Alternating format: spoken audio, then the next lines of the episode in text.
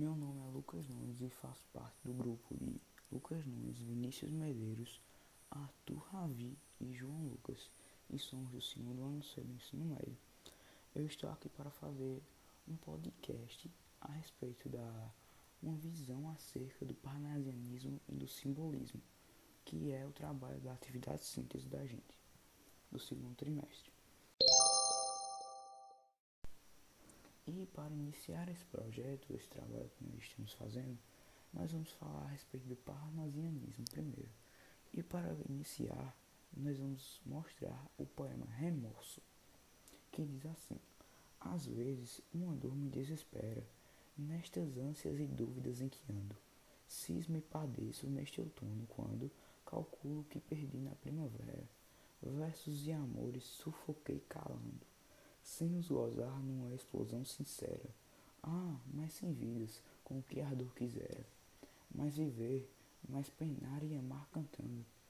Sinto que desperdicei na juventude, choro neste começo de velhice. Mentir da hipocrisia ou da virtude. Os beijos que não tive por tolice, por timidez o que sofrer não pude, e por pudor os versos que não disse. Este poema possui como ideia central quando Olavo Bilac retrata a dor do remorso, onde ele não se arrisca para mostrar os seus sentimentos, e por tal motivo lamenta-se pelo resto da vida. E também nos mostra a importância de nós arriscarmos demonstrar os sentimentos para alcançar a felicidade, e não viver na amargura que o remorso causa.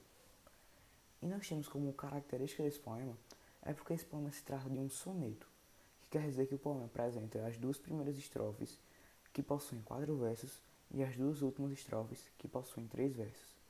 No poema está presente a objetividade no vocabulário, fazendo com que os sentimentos fiquem mais expressivos. O poema apresenta rimas ricas, como também se torna descritivo. E com essas informações foram apresentadas, acabamos nossa visão a respeito do parnasianismo. E agora nós vamos começar a visão acerca do simbolismo.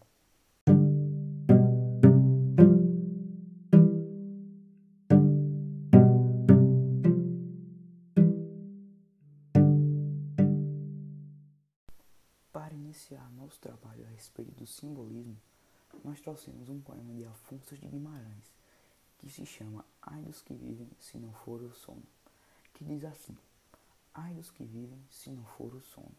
O sol, brilhando em pleno espaço, cai em cascatas de luz, desce do trono, e beija a terra inquieta como um pai. E surge a primavera, o áureo patrono. Da terra é sempre o mesmo sol, mas ai da primavera se não for o outono.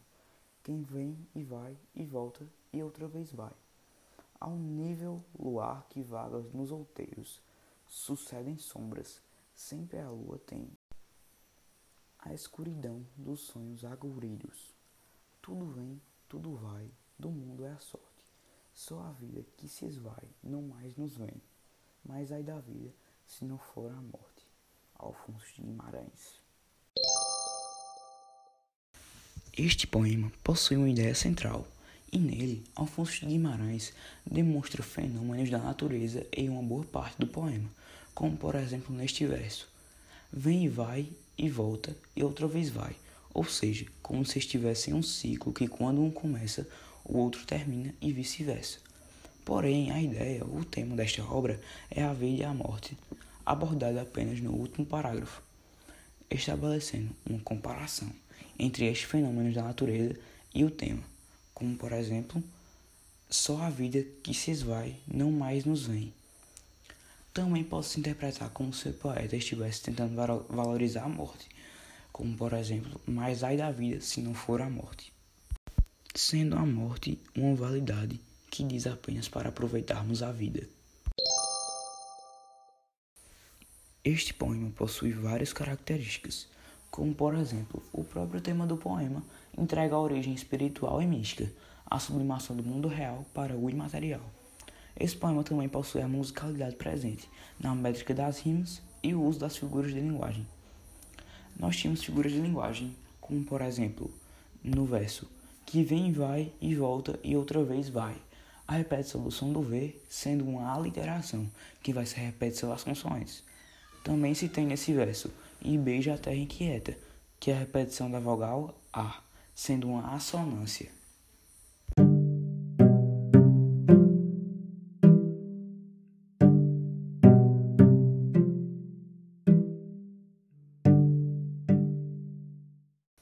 E com isso, finalizamos nosso trabalho, nossa atividade de síntese a respeito da visão do parnasianismo e do simbolismo.